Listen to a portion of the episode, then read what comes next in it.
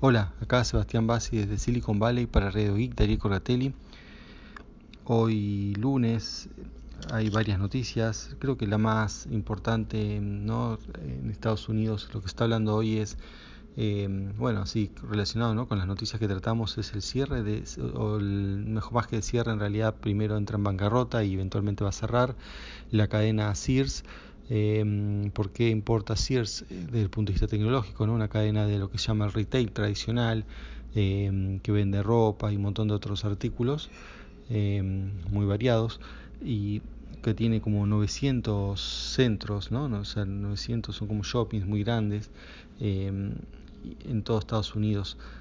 Y bueno, la relación con la tecnología es una cosa ya venimos hablando, yo hace más de un año vengo hablando de lo que acá se llama el retail apocalipsis, que es cuando, bueno, básicamente o principalmente por lo que es el e-commerce, eh, todo lo que sea lo que le dicen brick and mortar, que son los comercios convencionales, eh, bueno, están en problemas y muchos están cerrando, ya pasó con, ya pasó con Us y pasó con varios otros, varias cadenas.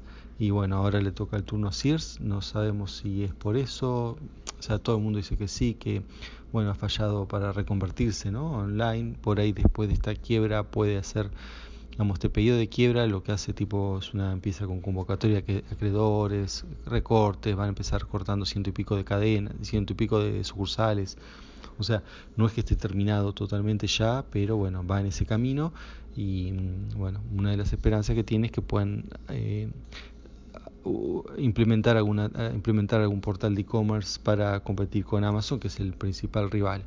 Bueno eso es pero muy pocos ven como posibilidad no o sea generalmente muchos de estos retails que han entrado en bancarrota terminaron quebrando. Así que bueno se espera que, que pase esto.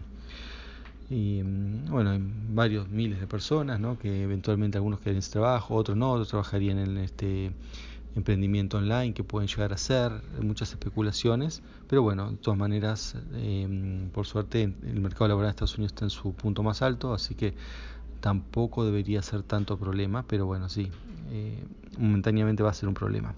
Bien, eh, otro tema, un tema, un par de temitas de seguridad, por empezar, este sí es importante, eh, hay una cosa que le llaman el mensaje de la muerte o el mensaje del briqueo, es un mensaje que se manda vía eh, la red de PSN, ¿no? para en PlayStation Network, para la PlayStation 4, que se forma con caracteres eh, digamos de, control o no reconocidos o no ASCII, ¿no? estos caracteres que no tienen representación gráfica, de hecho cuando el mensaje a uno le llega, le llega todo con signos de pregunta, porque el, digamos, lo que es la parte que muestra esos mensajes cuando ve esos caracteres, ve que hay caracteres pero no tiene como no tiene fuentes para representarlo, entonces pone este signo de pregunta.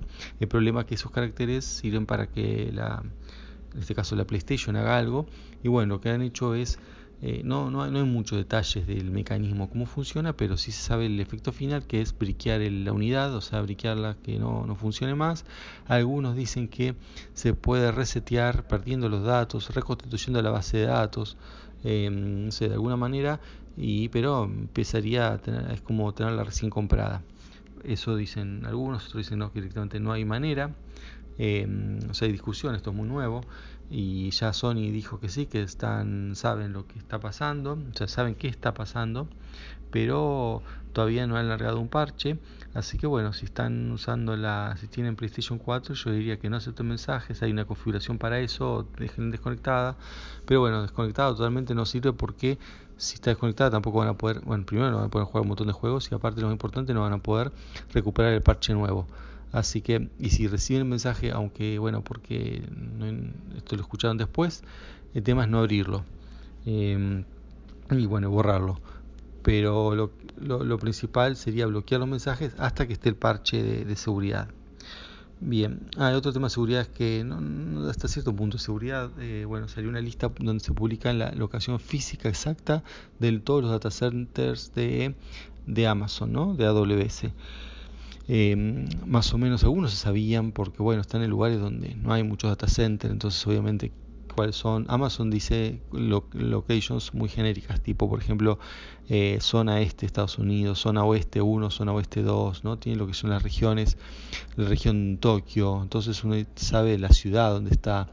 Eh, por ahí dice el norte de la zona oeste, obviamente cerca de San Francisco, el sur es cerca de, bueno, puede ser San Diego, Los Ángeles, cosas así, pero no es la locación exacta, nunca las decía, salvo como les digo, algunas son muy son conocidas, pero mm, otras no. Bueno, se ha compilado una lista que fue publicada en Wikileaks, entonces se puede ver la lista, se puede ver un mapa eh, y todos datos muy completos. Eh, no creo que sea un problema de seguridad porque mm, bueno, se necesita más que saber la locación ¿no? de los servers para hacerles algo. Aparte, bueno, están eh, digamos, tienen conexiones redundantes, en cada región tienen mm, por lo menos dos o tres como puntos de acceso que están conectados entre sí.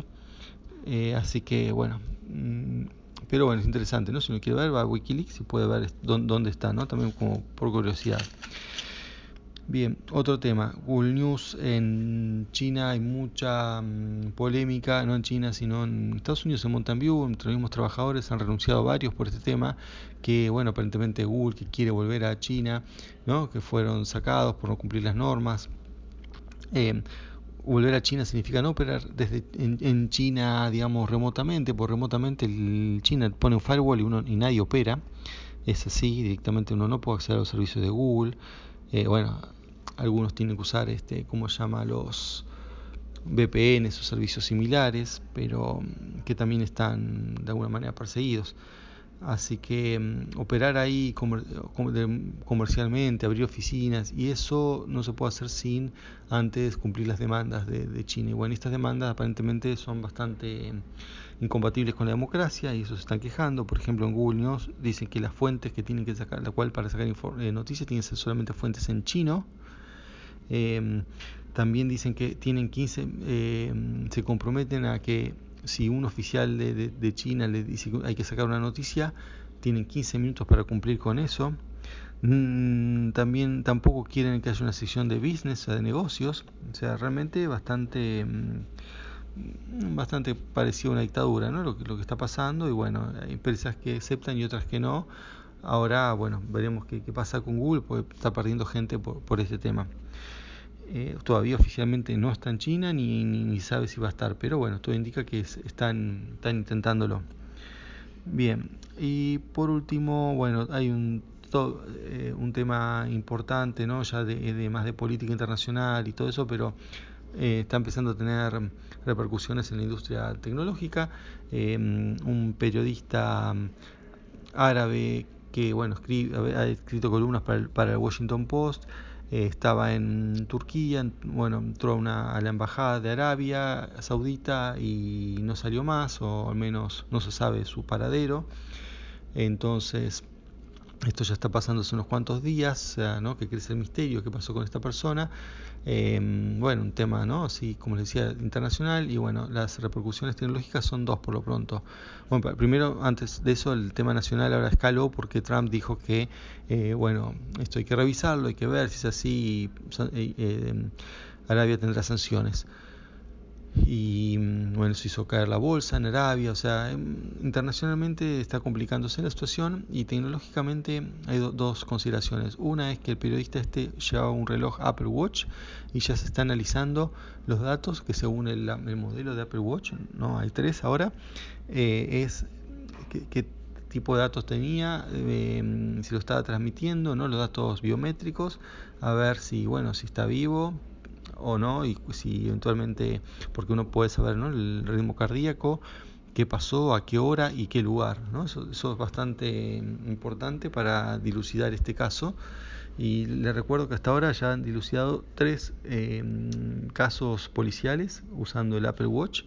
Eh, un par de casos era de mm, supuestas supuestos abusos que al final no lo eran, era falsa denuncia y bueno, gracias a eso se, se pudo comprobar, ¿no? La víctima o la supuesta víctima que dijo que estaba en el lugar donde no estaba, en otro caso que dijo que le sacaron el, el, reloj y bueno, era, era, mentira. Eh, bueno, distintas cosas y, esto se está empezando y creo que va a ser mucho más frecuente a medida que todo el mundo use estos wearables. y bueno, y la policía sepa ¿no? Eh, que, se puede mm, usar para resolver los, los crímenes. Y el último mm, tema con respecto a la vinculación tecnológica con, con este mm, episodio es que había una conferencia y, en, en, Arabia y bueno, y algunos empresarios han decidido irse porque bueno, están quedando mal por ejemplo de Uber, y hay que tener en cuenta que Uber tiene, entre los inversores de, de Uber hay fondos de ese país, y bueno, había un directivo de Uber y se, fue, eh, lo cual, bueno, lleva más preocupación, ¿no? O sea, que bueno, si ahora hay conflictos con Arabia y la industria tecnológica está en buena parte financiada desde ahí, ahora se va a, va a empezar a, por ahí una cosa que, común de la gente no, no lo sabíamos y bueno, ahora con esto se está empezando a destapar. Bueno, eso es todo por hoy, hasta la próxima, chao.